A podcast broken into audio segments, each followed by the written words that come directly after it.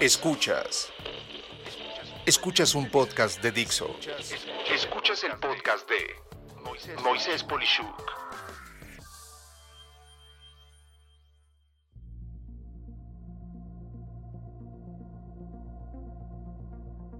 Si eres un director general o director financiero y no conoces lo último en ciberseguridad, eres 100% responsable en caso de un problema. Sin duda la liga de la tecnología al negocio es un tema fundamental y mucho más desde el inicio de la pandemia. En Latinoamérica es común que esta responsabilidad se le asigna al especialista o especialistas de los sistemas de la empresa, sin entender que asegurar la operación es responsabilidad de dos personas en la empresa, el director general o CEO y el director financiero o CFO. Podrías cuestionar lo anterior y con justa razón decir una de dos cosas, que la seguridad es tema del área de sistemas o dos, que la seguridad es responsabilidad de todos los miembros de la compañía. De la primera situación al decir que es un tema de sistemas, por favor borra esa idea de tu cabeza, pues es como si dijeras que cargar la batería de tu teléfono móvil es tema de la Comisión Federal de Electricidad. Esto es, es tu teléfono y tú te encargas de él. Del segundo punto, 100% estoy de acuerdo que la seguridad es de todos, una responsabilidad pero los que deberían de tomar como propia la iniciativa de la seguridad son para mí la dirección ejecutiva y la dirección financiera. La dirección general porque como comandante de la empresa es la persona que debe de considerar el rumbo y las decisiones estratégicas y la seguridad informática es una situación que de no considerarse afecta negativamente a la estrategia. La dirección financiera tiene el pulso de todos los departamentos. Tiene el manejo de la asignación de los recursos económicos, los riesgos que se corren, los problemas que han derivado en gastos terribles y en especial del análisis de las utilidades y de las pérdidas. Y es que si se toman malas decisiones en ciberseguridad, en principio se está atentando directamente contra la utilidad del negocio, es más, paralelamente se está provocando tarde o temprano una serie de gastos. Sí, gastos. Esto es dinero que no se recupera. No confundir con costos, que en sí mismos pueden representar pérdida de clientes, de mercado, la necesidad de adquirir servicios y productos de emergencia, la responsabilidad de sueldos y salarios caídos por inactividad y la falta de poder mantener las actividades normales de la empresa en operación son algunos de los puntos. Por lo anterior, si se menosprecia la ciberseguridad por parte de estos dos perfiles de ejecutivos de la empresa, se puede predecir que se han gestado las condiciones clave para un riesgo alto para el negocio. Con base en lo anterior, ¿qué deberíamos de pensar al hablar de ciberseguridad desde un enfoque de negocio? Lo primero es dejar de pensar que ciberseguridad es tener un antivirus. Eso, además de obvio para esta época, puede que ya el propio ambiente de que controla y administra los recursos de tu computadora o las computadoras lo tenga inmerso en sí mismo. Los riesgos hoy, entre muchos otros, son los temas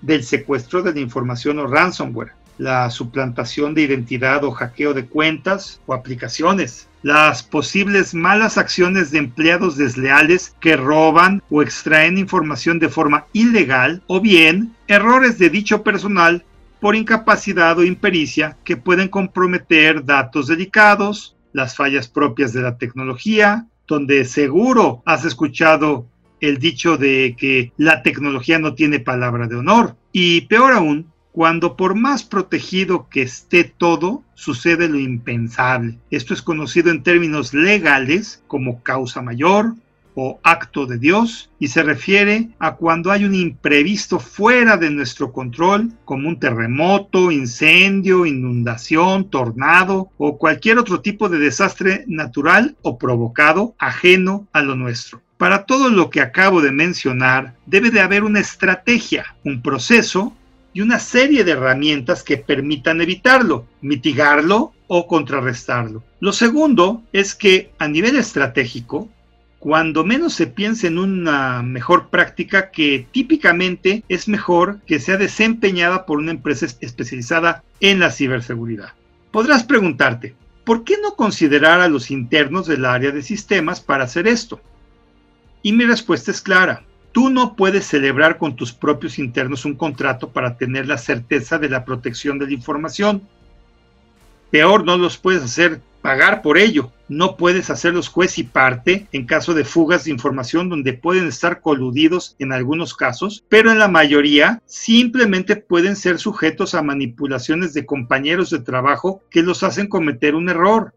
Y finalmente, mantener al día a, los especialistas de la tecnología que son todólogos en empresas que no tienen un director en jefe de la seguridad con sus respectivos integrantes. Es una tarea que le quita tiempo productivo al área de la tecnología y les reduce el tiempo para mejorar los procesos del negocio y lo necesario para mejorar la interacción con clientes, con internos, con los proveedores, que es, en mi opinión, su valor más estratégico al negocio no estar pastoreando pues la ciberseguridad. Por lo anterior, llegamos al tercer punto, que es entonces, ¿qué es una mejor práctica en ciberseguridad? Sin entrar en grandes detalles, he visto que debe de ser holística, pensando en por lo menos cuatro pilares clave que describo de forma sencilla.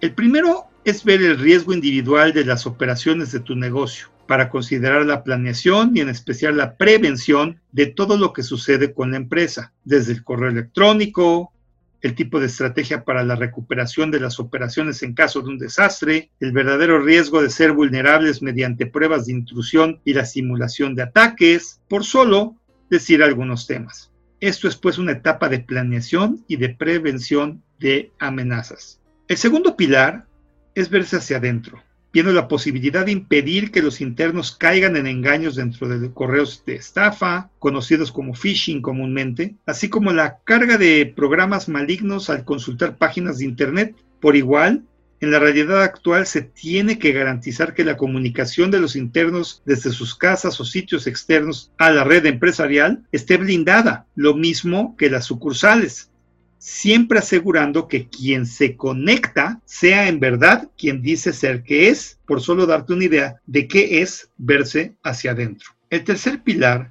lo ubico como el ver hacia afuera. Esto incluye toda la serie de acciones de auditoría, viendo el uso óptimo de la tecnología y alertando en caso de actividades o acciones inusuales, tomando acciones evasivas de bloqueo de sitios no deseables para la actividad empresarial o evitar intrusos que pueden acceder a los activos digitales. Asimismo, un error común es la serie de inconsistencias de seguridad cuando se contrata o da de baja a un empleado que puede tener acceso todavía a la tecnología cuando éste no es ya correcto. Y por último, no obviar la seguridad en la red inalámbrica o Wi-Fi, así como la de acceso corporativo.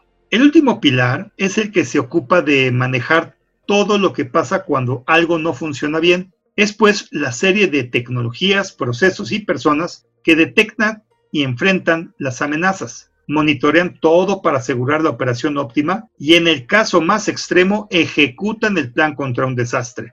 Por último, mi sugerencia es validar estos cuatro pilares ante cualquier proveedor de seguridad y de preferencia contratar esta estrategia como un servicio, convirtiendo en un costo operativo predecible mensual o periódico a todo lo anterior, con sus respectivas penas convencionales en caso de incumplimiento.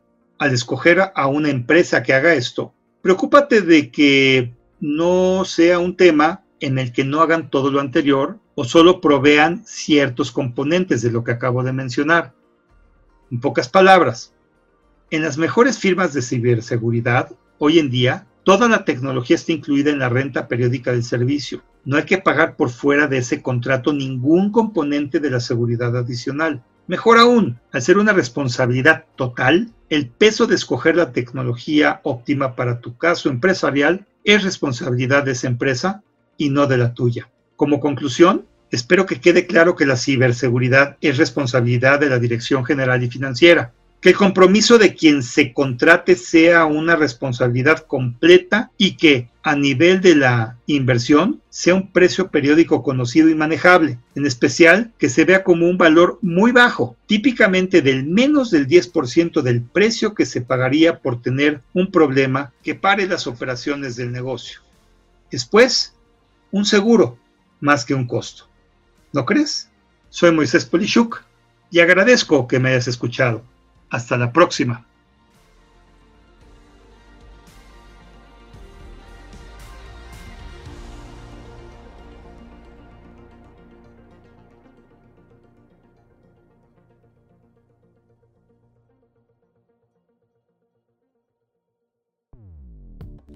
Dixo presentó El podcast de Moisés Polishuk. La producción de este podcast corrió a cargo de Verónica Hernández. Coordinación de producción, Verónica Hernández. Dirección General, Dani Sadia. Voz y contenido, Moisés Polishuk.